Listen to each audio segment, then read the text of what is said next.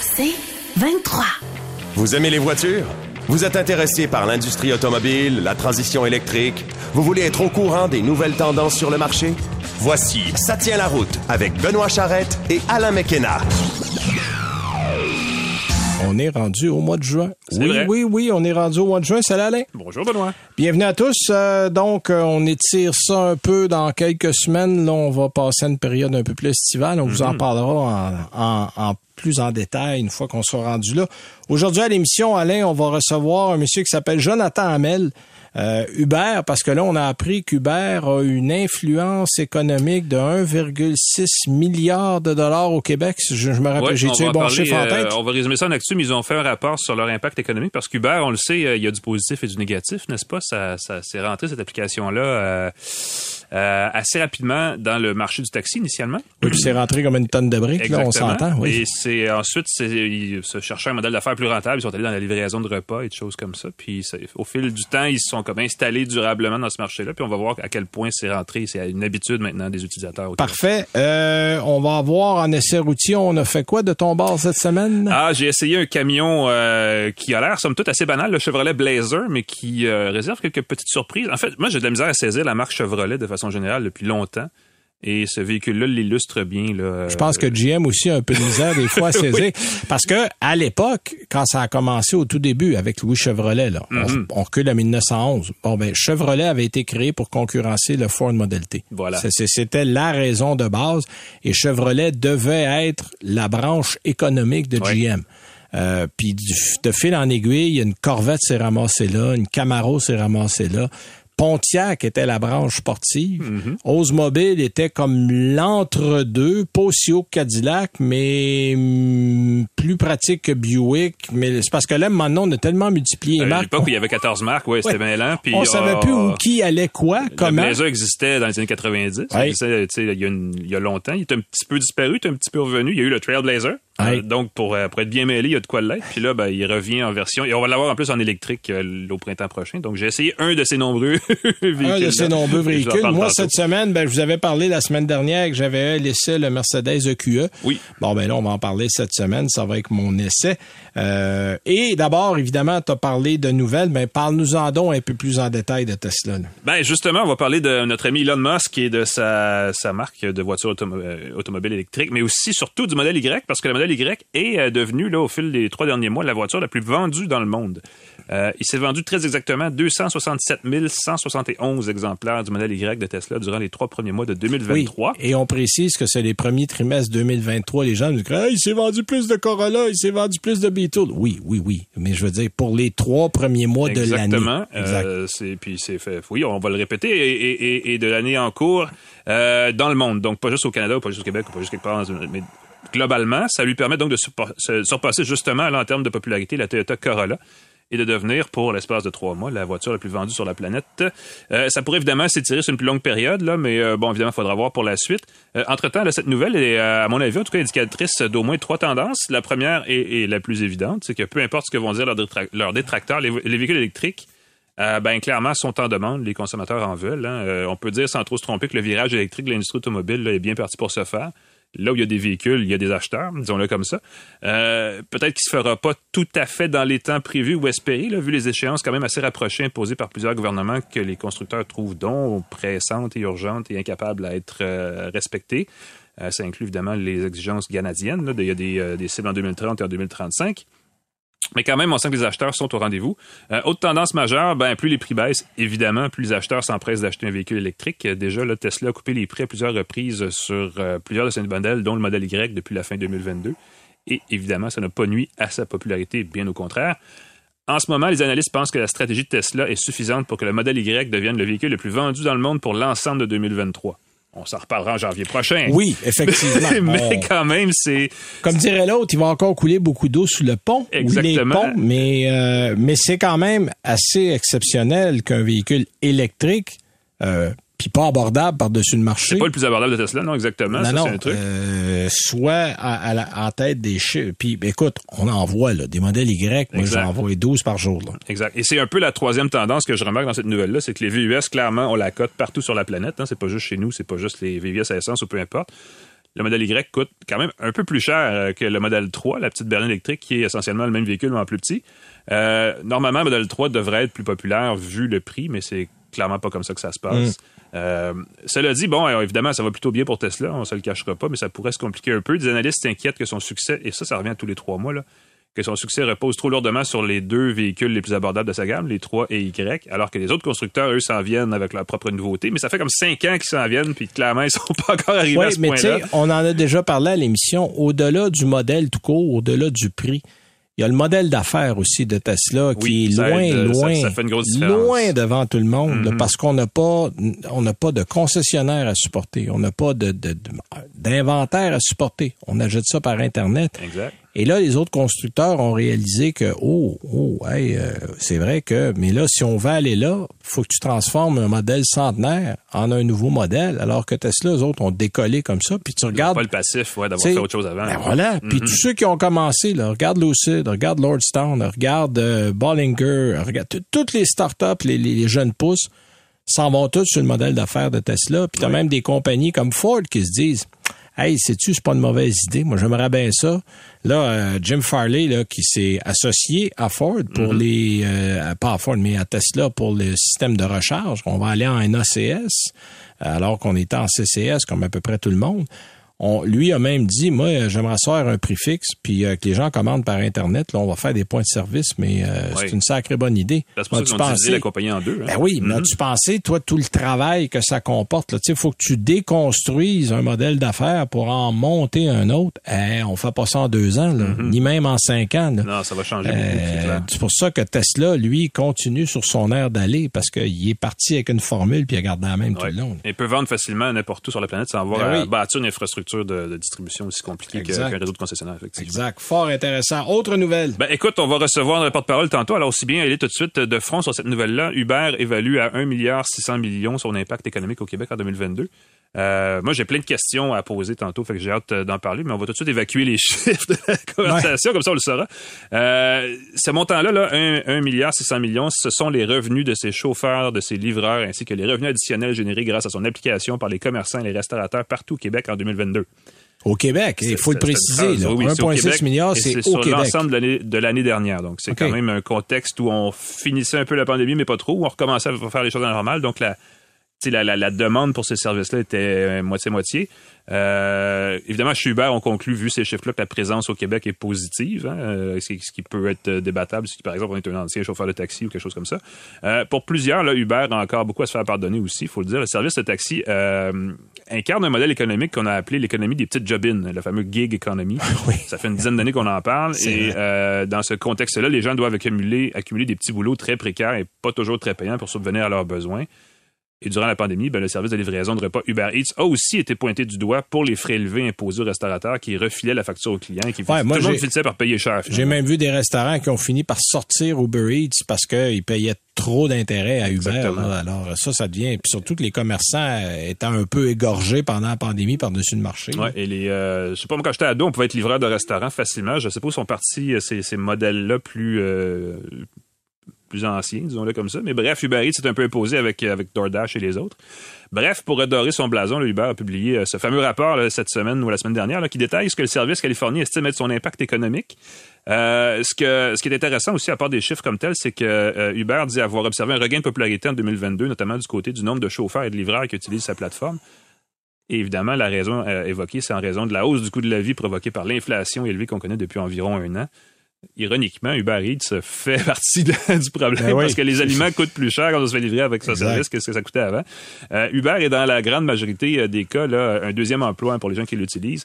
66% euh, des chauffeurs disent l'utiliser pour faire des revenus supplémentaires, la plupart ayant un véritable boulot plus payant, en fait, que ce qu'ils disent en faisant, en offrant leur service sur Uber.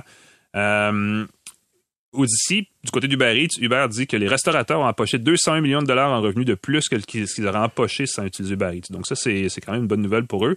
Les épiciers aussi en profitent, semble-t-il. Je ne savais pas, mais on peut aussi commander des euh, aliments, des articles d'épicerie à travers l'application. Et enfin, du côté du transport en transport de personnes, donc du côté taxi finalement, Uber continue son virage électrique. Le service promet que tous ses chauffeurs vont avoir des véhicules électriques au plus tard en 2030. On dit que les Québécois sont, avec les gens de Colombie-Britannique, les Canadiens, les plus susceptibles de payer plus cher, de vouloir payer plus cher. Ça, je pense que ça sonne un spin marketing, parce que moi, personnellement, payer plus cher, Non, ça me tente non, pas. non, non, Mais non. ils Moi, seraient je prêts à payer plus Je cher. m'en vais à telle place, puis je regarde toujours c'est quoi le moins cher. Ouais, et des fois, on pourrait la fortune partage parce que justement, c'est encore Oui. moins cher. Mais semble-t-il, bon, qu'on on paierait plus pour avoir un transport électrique. euh, et, et, et, message à Théo Taxi, j'espère que vous écoutez ça parce que oui, ça serait une bonne nouvelle pour vous aussi. Ça sera une bonne nouvelle pour Ouais. eux. Tiens, tu parlais de Tesla. Je vais revenir avec Tesla parce que Ressources naturelles Canada a fait le point sur l'infrastructure de recharge des véhicules électriques au Canada en révélant que Tesla va ouvrir une partie de son réseau de supercharger euh, aux véhicules non Tesla à partir de cette année. En fait, on parle de 750 bornes au pays d'ici la fin 2005. Donc, ça va se faire progressivement. On parle au départ d'un corridor qui va faire Ottawa-Sudbury euh, du côté de l'Ontario. On va étirer ce corridor-là sur euh, Québec-Ottawa après. Donc, ça sera un Québec-Ottawa-Ottawa, euh, Sudbury. Puis de Sudbury, on va s'en aller zim vers le Calgary. Donc, il y a une espèce de triangle qui vient un peu vers l'est, qui va vers l'ouest de l'autre côté. On pourrait mettre des éléments de divertissement aussi sur cette route-là pour rendre ça plus Ben fun à conduire. oui, oui, parce que Seigneur, tu as fait l'Ontario, toi, vers l'ouest? Ah, j'ai fait, oui. si tu t'endors pas, c'est un exploit. Écoute, c'est long l'Ontario, Ah longtemps. On dit que c'est long le Québec, là. Mais quand tu arrives à Brandon, au Manitoba, tu dis, ah, Seigneur, on vient de sortir de l'Ontario. Non, non, écoute, ça prend, ça prend deux jours. Littéralement, on finit plus d'arriver. Mais euh, ce que ça dit, en fait, c'est que là, ben, ça ouvre la porte. Euh, puis c'est drôle parce que j'ai parlé avec des gens qui, ont, qui sont propriétaires de Tesla cette semaine.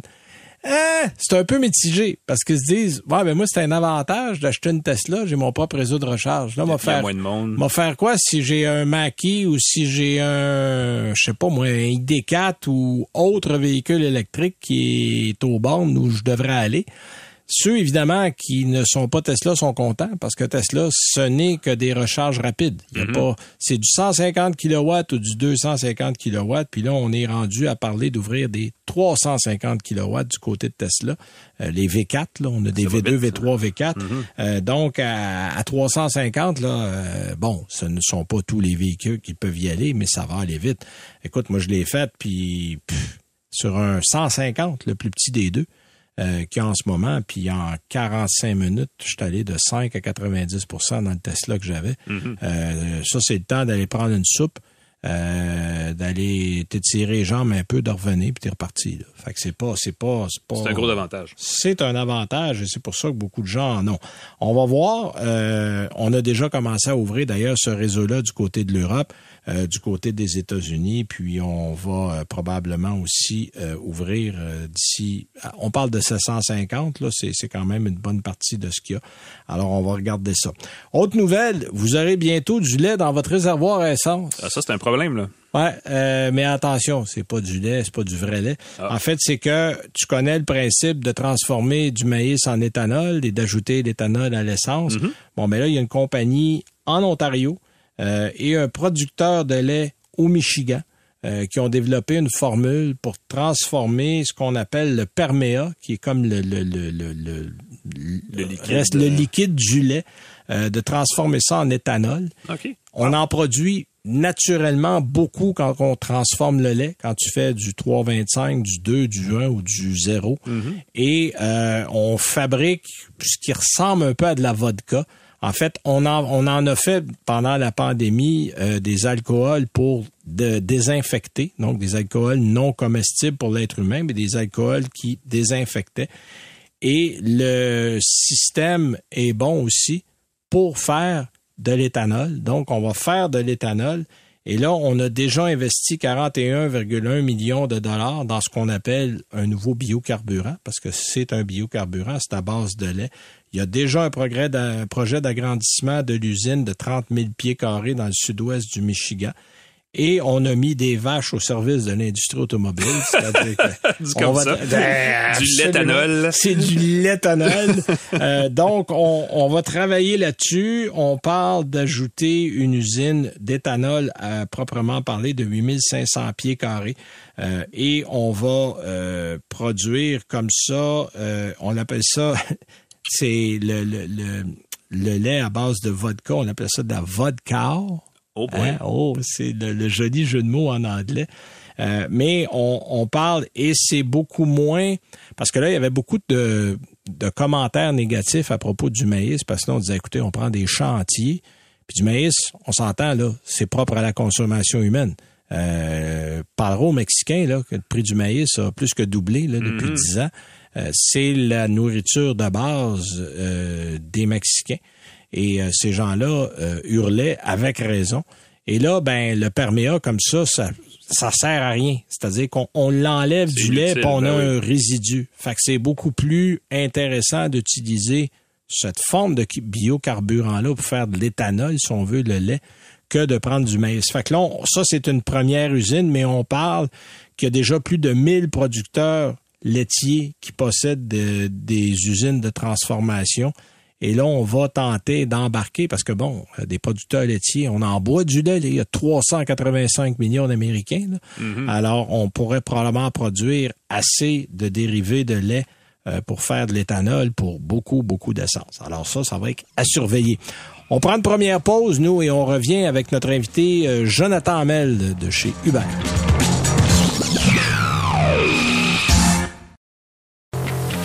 Vous écoutez Ça tient la route avec Benoît Charrette et Alain McKenna. On en parlait d'entrée d'émission euh, dans les nouvelles. On dit que Uber a fait euh, 1,6 milliard de dollars euh, au niveau des entrées de- d'argent au Québec. Ben on, je pense qu'on va, on va un peu parler de ça, parler aussi du modèle d'affaires d'Uber. Ça n'a pas fait le bonheur de tout le monde. Avec Monsieur euh, Jonathan Hamel, qui est du groupe Uber. Merci d'être là, Monsieur Hamel. Ben, merci à vous de m'inviter. Euh, Jonathan, écoute, euh, on, a parlé un petit peu avant la pause du, du rapport que vous avez publié il y a quelques jours sur l'impact économique d'Uber au Québec. Euh, un, impact quand même non négligeable de 1,6 milliard. Est-ce, que vous avez des statistiques sur, parce que ça a toujours été une conversation, ça, qui, était, qui, a, fait, un petit peu de controverse, mais combien le salaire, mettons, les revenus moyens d'un chauffeur Uber en ce moment, ça s'évalue à quel montant? Oui, ben les, les chiffres les plus récents que j'ai, c'est pour Montréal, puis euh, ça remonte à décembre euh, dernier, donc décembre 2022. Puis pour un chauffeur qui conduisait euh, 20 heures ou plus par semaine à, Mo- à Montréal, là, le revenu médian équivalait un peu à 33 dollars euh, de l'heure, qui est le revenu qu'il qui, qui recevait. Euh, bien entendu, il y a des dépenses qui sont liées à ça. Là. Mhm. Euh, il y a une étude qui a été faite à Vancouver il y a un an ou deux maintenant. Euh, puis ça statue qu'environ les dépenses, ça équivalait à peu près à 5-6 dollars de l'heure pour les chauffeurs. Après les dépenses, tout ça? Euh, non, les, les, les dépenses, ça équivaut Ah, à peu les près dépenses à 5-6 équivalent. dollars. OK. Exactement. Donc, on peut prendre le 33 moins 5-6. Là, 5-6, c'est un, chiffre comme ça. C'est une étude à Vancouver, Mhm. mais euh, ça donne une bonne idée quand même. C'est intéressant, ça. Est-ce que, euh, il y a combien de chauffeurs au Québec exactement? Il y a plusieurs milliers. Je peux pas donner de nom parce que, tu sais, les, les chauffeurs, là, chez nous, c'est pas nos employés. Mhm. Puis ils travaillent comme qu'ils veulent, quand qu'ils veulent. Ils nous appellent pas pour, pour nous dire quand est-ce qu'ils vont travailler. Puis ce qu'on a remarqué euh, le dernier trimestre de 2022, c'est euh, là qu'on a eu la plus grande euh, inscription depuis plusieurs années au Québec. On, on a fait, on a sondé les nouveaux chauffeurs pour leur demander qu'est-ce qui les incitait à joindre la plateforme. Puis en très, très grande majorité, ce qu'ils nous ont répondu, ben c'était pour contrer le- la hausse du coût de la vie. On le sait tous, on, on vit l'inflation quasiment au quotidien, tout le monde, là. Oui. Euh, fait qu'ils se sont inscrits pour contrer l'inflation. Puis la, la grande majorité de, de ces gens-là, là, des nouveaux chauffeurs, nouveaux livreurs, à 71 il y avait déjà une autre source de revenus. Mhm. Fait que euh, que- qu'est-ce qu'ils aiment? Pourquoi est-ce qu'ils joignent, ils joignent la, la plateforme? C'est vraiment la flexibilité qui est offerte. Ils peuvent travailler comme qu'ils veulent. Ils peuvent euh, travailler quand qu'ils veulent, puis ils peuvent surtout moduler leur horaire en fonction de leur autre emploi qu'ils ont. hein. C'est vrai, on en parle, on en parle moins souvent de ça, la, la- comme l'autre partie du, l'autre bord du miroir, je devrais dire, la partie plus euh, chauffeur. Là, mais euh, quand on, on s'inscrit sur Uber, évidemment, on punche pas comme dans un travail de 9 à 5, il n'y a pas d'horaire fixe. Euh, et, et- et quand on devient chauffeur, on devient chauffeur de personnes et de et aussi pour Uber Eats, donc de repas et de choses comme ça, peu importe ce qu'on on livre n'importe quoi d'une certaine façon. Est-ce que c'est comme ça que ça fonctionne? Euh, ben, en fait, il y a une distinction entre les deux parce que, bien entendu, si on transporte des gens, l'aspect sécuritaire est plus important que de transporter des repas. Là. Mhm. Donc, euh, il y a des spécificités pour devenir euh, chauffeur de, de, de personnes, euh, pour devenir livreur de repas, ou maintenant on livre l'épicerie. On a marqué l'année passée qu'il y a à peu près 50% des utilisateurs du Uber au Québec qui se sont aussi fait livrer de l'épicerie, des repas pour animaux, ainsi de suite. Mm-hmm. Donc, mais ils peuvent le faire ils peuvent le faire en, même temps. Ils peuvent être à la fois être euh, chauffeur et livreur, parce que les, je reviens, c'est super important que les gens comprennent. Là. Les chauffeurs, les livreurs, ils font qu'est-ce qu'ils veulent. Bien entendu, il faut qu'ils respectent les lois, mais c'est pas nos employés. Donc, ils peuvent travailler une semaine 5 heures, la semaine suivante 25 heures, puis ils n'ont aucun compte à nous rendre. Là. Est-ce, qu'il n'y a pas une. Parce que ça a été critiqué ça aussi pendant un bout de temps, ça, ça, crée une certaine précarité chez les euh, chauffeurs Uber ou c'est pas, c'est pas quelque chose que vous observez de votre côté? Ben, en fait, quand on. Non, puis je, vous invite, là, les, les, gens qui nous écoutent, là, quand vous embarquez avec un chauffeur, demandez-lui pourquoi est-ce qu'il fait ça. Mhm. Puis on les a sondés, là, dans le récent rapport. 93% nous disent c'est la flexibilité. Euh, ils ont besoin justement de la flexibilité.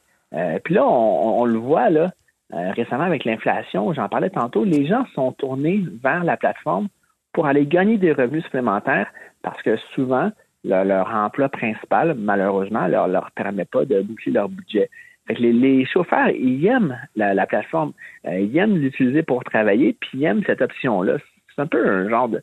Ça leur, ça leur offre une certaine sécurité. Ils savent qu'ils l'ont au besoin, puis quelqu'un peut avoir un coup dur, puis décider qu'ils vont travailler, pardon, de l'utiliser pendant quelques semaines, puis après ça, pas l'utiliser, puis euh, le temps des fêtes arrive, ben, il veut se gâter, il veut gâter ses proches, ben, il utilise l'application pour travailler, puis ils ne réutilisent pas de l'année. Donc, les, gens ont vraiment la pleine flexibilité. C'est un peu ça qui ressort un peu du rapport que, je trouvais. Là.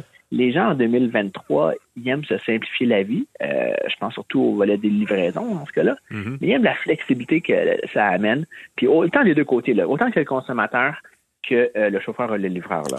Puis, euh, Jonathan Hamel, je me posais la question, euh, il n'y a pas de minimum, il n'y a pas de maximum. Est-ce que on doit, bon, il y a une application, comment est-ce qu'on dit, là, euh, moi, bon, chauffeur dit, moi, demain matin, 6 heures, je vais aller faire du Uber, quoi. On se rend disponible, on embarque sur l'application?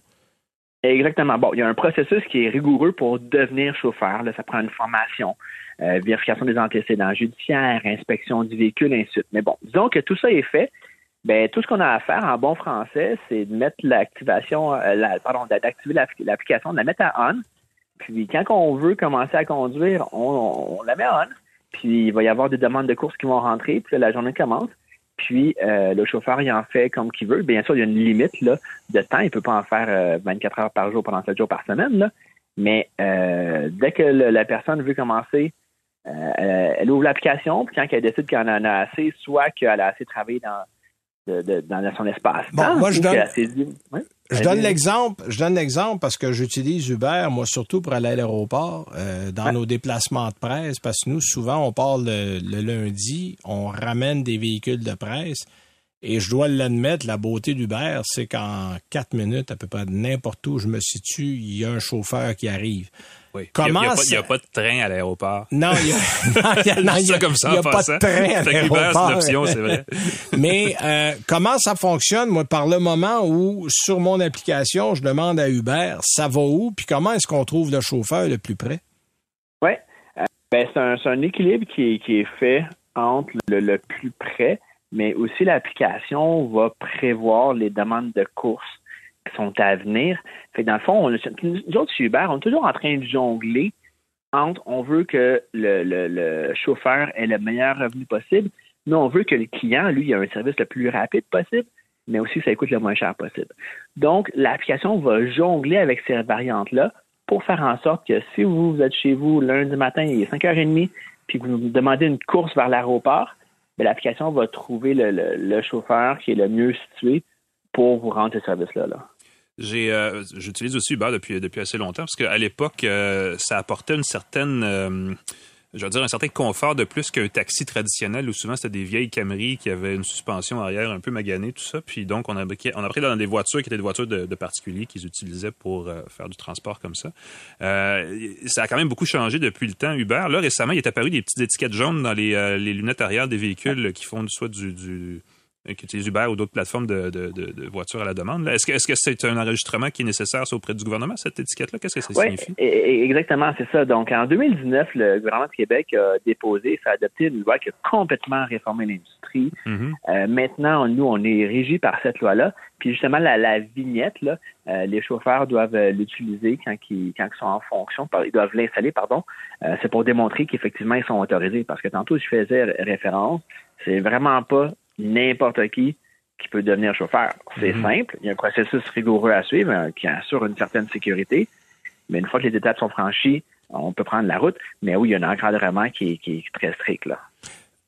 Euh, on parlait de l'aéroport. Euh, il, y a, quelque chose dans l'actualité depuis un bout de temps. Il y a des faux taxis à l'aéroport. c'est même un problème. Mais c'est pas juste à Montréal. Il y a des endroits dans le monde où c'est encore pire. Mais bon, ça existe à Montréal. Est-ce que, est-ce que en passant par Uber, on se prémunit de ce problème-là, ou est-ce que ça peut faire partie de, du, fait que c'est brouillé, que c'est pas clair qui fait quoi vraiment dans le, transport? Ben, en fait, moi, je me suis rendu moi-même à l'aéroport à plusieurs reprises pour en discuter avec les gens de l'aéroport. Mhm. Euh, il y a des chauffeurs qui m'appellent sur mon cellulaire pour me parler d'histoires qu'ils ont, ont vécues.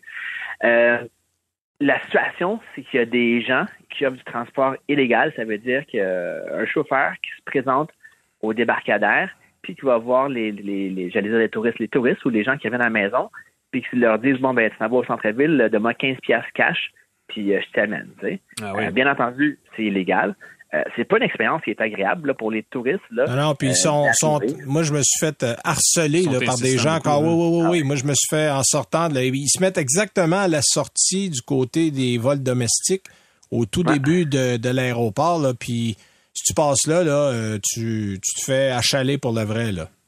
Ben, exactement, c'est super désagréable. Fait que ce que je peux dire aux gens, c'est si euh, vous voulez prendre un Uber, commandez une course avec l'application. Puis euh, là, il y a des mesures qui sont mises en place. Puis on salue ces mesures-là. Là, nous, j'ai fait plusieurs euh, représentations au courant des derniers mois pour que ces mesures-là se mettent en place. Plus, il y a plus d'encadrement, plus de sécurité à l'aéroport, puis ça va se faire. Mm-hmm. Mais oui, si on utilise l'application, on commande la course via l'application, puis le chauffeur va arriver euh, ça la porte 7 si on est domestique, ça la porte 20 en bas si on est domestique ou 7 en haut si on est international. Puis on se présente à la porte, puis euh, le chauffeur arrive, on s'assure que la plaque est euh, celle qui est affichée dans notre application. Comme ça, on sait que c'est le bon chauffeur, on est en sécurité, puis il n'y aura pas de surprise. puis bon, sais, souvent les gens pensent qu'on est une compagnie de transport ou de livraison, mais nous, on est une compagnie de technologie. Fait que ce qu'on fait vraiment avec l'application, c'est qu'on vient aussi mettre la technologie au service de la sécurité.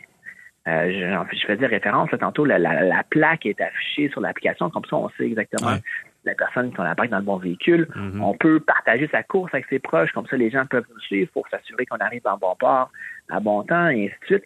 Donc euh, oui, il y a vraiment une plus-value à utiliser l'application à l'aéroport, c'est certain. Je vais terminer avec la question qui tue.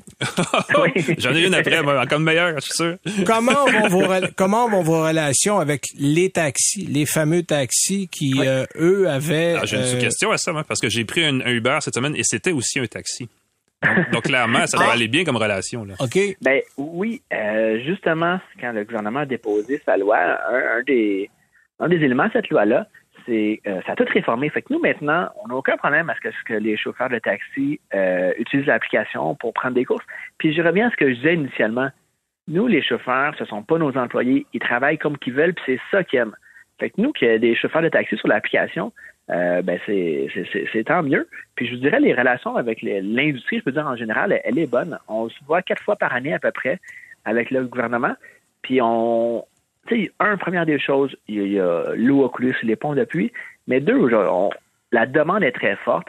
Euh, puis la pénurie de main-d'œuvre, ça, ça, frappe tout le monde. Fait que le résultat de ça, ben, c'est qu'en ce moment, il y a presque personne qui est capable de répondre à la demande. Euh, la, la, je peux dire ainsi, là, il y a assez de pointes pour tout le monde. Fait que, euh, puis aussi, tout le monde travaille dans la même industrie. Euh, on, veut tous que les, clients aient un meilleur service. Quand tantôt on parlait à l'aéroport, ben, que les, touristes qui arrivent, euh, souvent, la souvent après les douaniers, ben, la première interaction qu'ils ont, ben, c'est avec un chauffeur qui utilise Uber ou un chauffeur de mm-hmm. taxi. Fait qu'on veut que ça se passe bien, non? Je veux dire, la pire expérience que j'ai eue dans un Uber, c'était ce chauffeur de taxi-là, traditionnel, qui avait aussi Uber sur le site. Donc, c'était, euh, ça m'a ça m'a rappelé d'ailleurs pourquoi Uber, au début, a été populaire auprès des consommateurs. Parce que c'était pas mal plus le fun comme expérience. C'était une meilleure expérience. Un vieux taxi avec un plexiglas qui, qui, qui pas de climatisation et tout le reste. Donc, euh, c'était vraiment une grosse différence. Moi, je vais poser une... C'est comme un, c'est comme un post-scriptum à notre entrevue, euh, Jonathan, juste parce qu'on en parlait. Je me rappelle m'être assis avec euh, un OVP d'Uber à une époque où, qui était, qui était un ancien ingénieur de la NASA qui nous parlait des Uber volants autonomes euh, électriques d'une autre époque. Est-ce que c'est encore quelque chose dont, vous rêvez chez Uber ou ça a été un petit peu remisé? Ça, j'imagine que la réponse est ben, deux, deux choses. Deux mhm. choses là-dessus. Première des choses, la pandémie, comme tout le monde, ça fait mal, mais nous autres, la, business s'est effondrée de 80% pendant la pandémie. Là. Ah oui. Fait qu'il y a eu un impact financier assez majeur. Mais euh, les véhicules autonomes, euh, mhm. la semaine passée, lundi passé, on a annoncé un nouveau partenariat euh, dans, lequel, bien entendu, on fait de la, recherche et du développement. Mais oui, on est toujours à, l'avant-garde, toujours en train de réfléchir quelle sera la, prochaine option de, transport. C'est vraiment ça notre vision hein. chez Uber. C'est on veut offrir une option supplémentaire au monde qui se déplace, aux gens qui se déplacent, aussi aux objets. quelqu'un qui a besoin de se faire livrer quelque chose. Puis on veut concentrer tout ça dans l'application. Fait que maintenant, au Québec, on peut euh, louer une voiture euh, avec euh, via l'application. On peut se déplacer. on peut se déplacer avec. On peut demander une, course avec un véhicule électrique si on veut. il y a plein d'options comme ça. Fait que c'est vraiment notre vision. Puis oui, c'est sûr qu'on est à l'avant-garde. Puis c'est comme ça que l'application est née. Puis ça fait partie de notre ADN. Ben, écoutez, un grand, un grand merci, Jonathan, pour ta présence à l'émission aujourd'hui. Je pense que ça nous a donné un petit peu plus... Euh, un beau portrait d'Uber Un beau portrait, effectivement. Puis, euh, s'il y a d'autres profits et d'autres chiffres d'affaires dans ce style-là, on se redonne rendez-vous pour l'année prochaine. On en parlera. Ben, merci à vous deux. Bonne fin de journée. Merci. Alors, merci à Jonathan Hamel pour sa présence de chez Uber. Nous, on va à la pause et on revient ensuite avec la chronique Écoloto et nos essais routiers.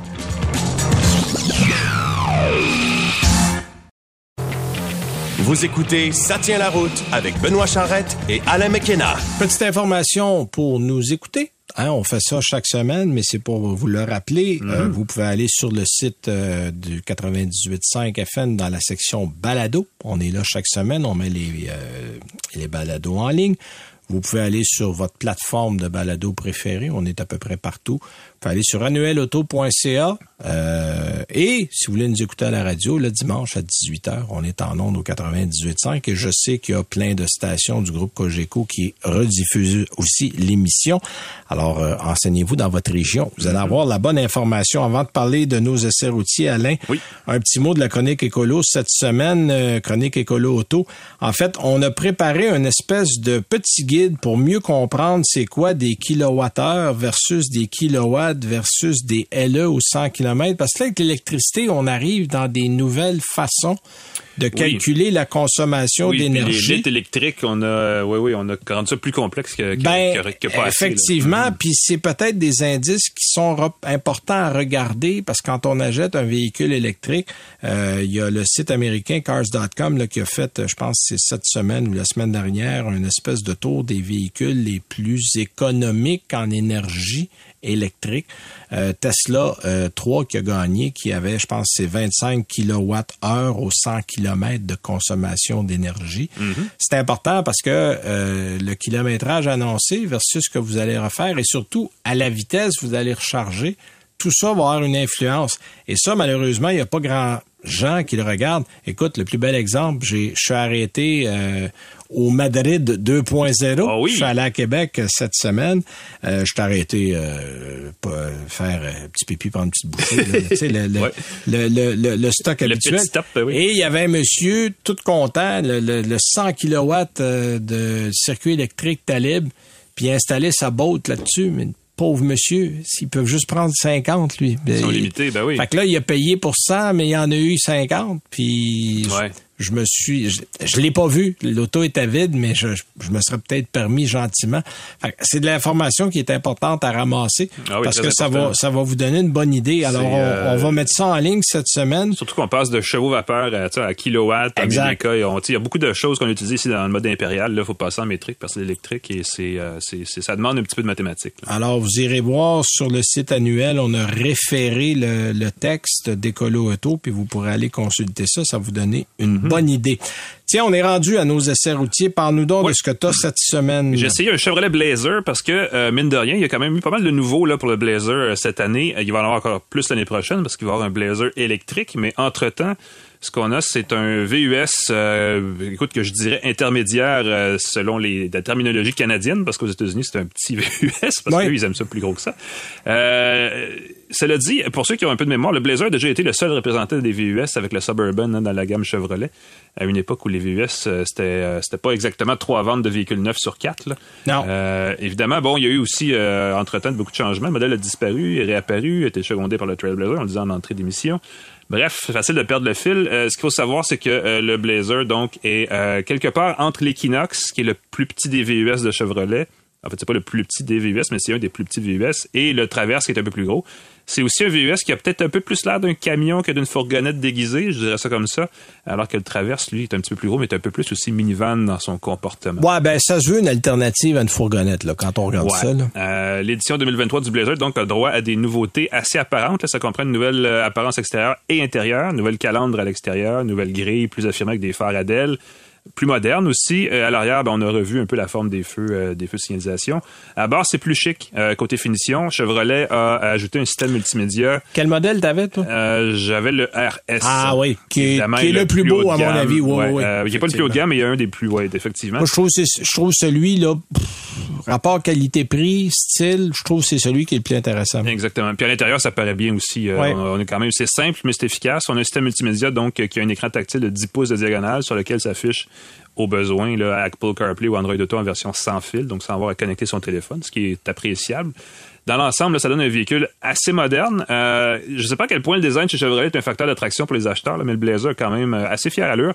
Euh, on le remarque sur la route. C'est pas toujours le cas, je trouve, les véhicules du groupe GM sont tendance, à part peut-être Cadillac, ont tendance à être assez anonymes. Mais là, dans ce cas-ci, on a essayé quelque chose d'un peu plus différent. Je vais dire un truc étonnant, l'habitacle. Euh, la famille, euh, mes enfants ont embarqué et chacun euh, séparément, sans se consulter avant, ont été impressionnés par, par l'habitacle. Waouh, c'est un beau véhicule. Donc, c'est rare venant d'un enfant, ça. Ben, puis d'un Chevrolet. évidemment, il va passer beaucoup de véhicules à la maison, mais quand même, j'ai trouvé ça étonnant comme, comme réaction. C'est confortable aussi. Il y a de la place pour quatre grandes personnes, peut-être cinq si vous aimez ça être collé à l'arrière. Euh, sous le capot, euh, il y a deux choix. Il y a dans la plupart des cas un 4 cylindres turbo de 2 litres qui fait 228 chevaux et 258 livres-pieds. Euh, c'est une cylindrée qui est pas extrêmement puissante, mais qui fait la job, je dirais comme ça. Euh, elle vient avec un système d'arrêt démarrage du moteur. puis c'est un bon petit moteur chez GM. C'est un moteur qu'on a utilisé à toutes sortes de sauces, Oui. mais, mais qui s'est prouvé fiable depuis une couple d'années. Il cas. est très doux. Il est jumelé à une boîte à neuf rapports Ouais. qui est aussi, euh, qui en fait, qui renforce cette apparence de douceur là. Là, c'est pas, c'est clairement pas une, une voiture sportive, un véhicule sportif. Ceux qui veulent un peu plus de muscles ont le choix pour, peuvent opter pour un V6 qui est plus classique là chez Chevrolet, de 3,6 litres qui fait 308 chevaux que moi je ne recommanderais pas si j'avais à vous donner un conseil. Cela dit, attendez-vous pas à des miracles avec euh, le, le 4 cylindres. Là, Euh, sa consommation était à peu près à 14 litres au 100 dans mon, de- durant ma semaine d'essai. J'ai pas été agréablement surpris par ça. Je me serais attendu à mieux. Euh, mais sinon, bon, tout le reste euh, est correct. Il y a un rouage intégral de mise sur toutes les versions du US. L'aide à la conduite est assez généreuse. Je veux dire qu'elle est assez, euh, même un peu, un peu trop intrusive à mon goût. Le freinage automatique d'urgence pourrait en tout cas, moi, ça m'est arrivé aux deux fois. Il pourrait vous surprendre parce qu'il applique les freins très fermement, genre vraiment en mode urgence, alors que euh, on peut avoir quand même la situation sous contrôle. Dans un contexte de pare-choc à pare-choc, là, dans une circula- circulation dense, des fois, il va décider Ouais. que vous êtes trop près. Ouais. Et le problème, c'est que vous freinez sec, donc vous évitez de cogner en avant. Mais la personne en arrière, si elle vous suit de trop près aussi, pourrait être surprise à l'avec. Donc, c'est pas nécessairement 100% sécuritaire, cette affaire-là, mais euh, on peut le désactiver, évidemment. Puis on Euh, le sait, dans ce segment-là, euh, il y en a un peu un autre des VUS. Là. Et, et effectivement, et euh, ce sont il y a une petite surenchère de technologie par rapport à ça, parce qu'on s'est rendu compte que c'était Ouais. une des choses que les gens cherchaient. Le Blazer coûte 44 000 en version de base. Ça peut grimper à 53 000 et même un peu plus avec les options. Euh, ça peut sembler un peu élevé. Moi, personnellement, ça me semble un peu élevé pour un VUS qui tend plus vers le compact que l'intermédiaire, qui n'a pas vraiment d'avantage marqué sur la concurrence, surtout au niveau technologique. Vu la consommation et le fait qu'il n'y a pas vraiment de version hybride, branchable ou qui, qui a une composante technologique Non, parce que motrice le additionnelle. full électrique s'en vient. là. Le Blazer électrique est à la porte. là. Exactement. Donc, longue histoire courte, si vous voulez un blazer, attendez peut-être euh, au printemps prochain, parce que le blazer électrique risque d'être pas très cher pour un électrique Ouais, non plus. il Donc, risque d'être être, euh, vraiment quasiment pas plus cher que celui-là. là. Et je pense que même il va être à peu près le prix d'une Bolt, si je me fie avec les rabais et tout. C'est ce qu'on a euh, annoncé. Là, j'attends. J'ai des points d'interrogation pour tout ça, mais on va attendre. Donc, à suivre. Absolument. Moi, de mon côté, me reste à peu près 4 minutes et demie. Je vais vous parler de la Mercedes EQE, Mhm. spécifiquement le modèle 500, parce qu'il y a un 350 d'entrée de gamme, il y a même un EQE AMG, mais là, on est ailleurs. Parce que le EQE 500, je dirais que c'est pas mal le plus intéressant des deux modèles. Bon, euh, je vous le dis tout de suite, on va mettre les cartes sur la table. C'est 95 000 prix de détail suggéré pour un modèle de base, mais on sait tous que chez les Allemands, des modèles de base, ça n'existe pas. Le modèle qu'on avait à l'essai euh, était 120 000 avec les options. Donc, on parle d'un prix qui est assez solide. Il y a 402 chevaux. Vous avez 633 livres pieds de coupe. Donc, c'est vraiment euh, puissant, mais c'est lourd. Et ça, je dirais que d'emblée, c'est ma première critique. On sent le poids de ce véhicule-là sur la route. Euh, écoute, t'attrapes un trou, puis t'as pas l'impression que t'as défoncé le trou, t'as l'impression que tu l'as agrandi parce que t'es trop pesant. C'est jamais une bonne nouvelle. Ça, ça m'a donné cette impression de poids. Bon, évidemment, euh, le moteur électrique est excellent. On a 90,6 kWh de puissance. C'est une autonomie qui est annoncée à 418 km. Donc, on est dans la bonne moyenne. Mais si on regarde 90 kWh pour 418 km, c'est pas une f- pas extraordinaire. Pas la meilleure combinaison. Tu ouais. sais, euh, je connais des batteries de 60 kWh qui vont donner à peu près le, le- le même rendement là, au point de vue euh, autonomie. Donc, euh, le poids est probablement euh, quelque chose qui va euh, jouer. Puis on- moi, je l'ai eu il y a deux semaines, donc euh, dans des bonnes conditions.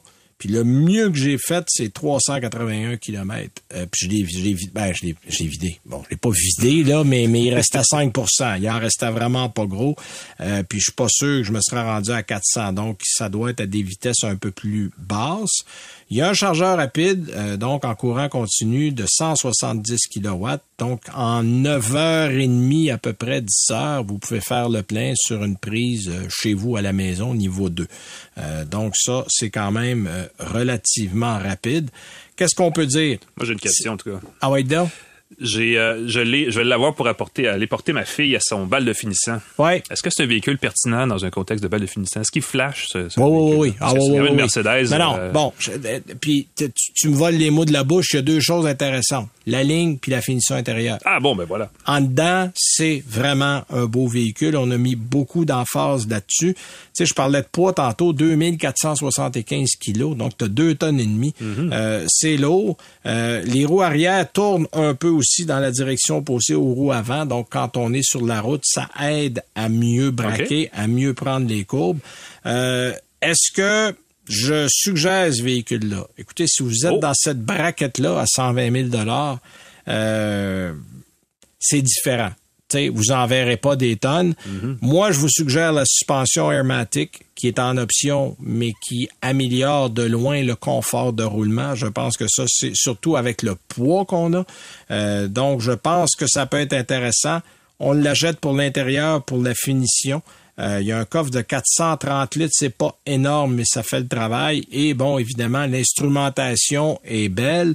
Euh, le système d'infodivertissement, le M-Box, l'écran tactile OLED de 12.8 pouces, de ce côté-là, les Allemands savent faire. Ouais. Donc, si vous êtes un maniaque et vous avez et Mercedes, comme dans tous les, les systèmes M-Box.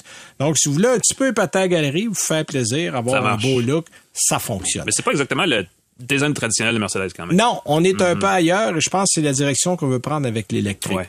Je dis merci à Jean-Christophe Ouellette pour avoir été là aujourd'hui. Merci Alain. Merci, Nous, Benoît. on vous retrouve la semaine prochaine. Soyez prudents sur la route. Moi, je vous prépare un petit essai beaucoup plus euh, terre à terre. On va rouler en Altima la semaine prochaine. Voilà. Bonne semaine à tous.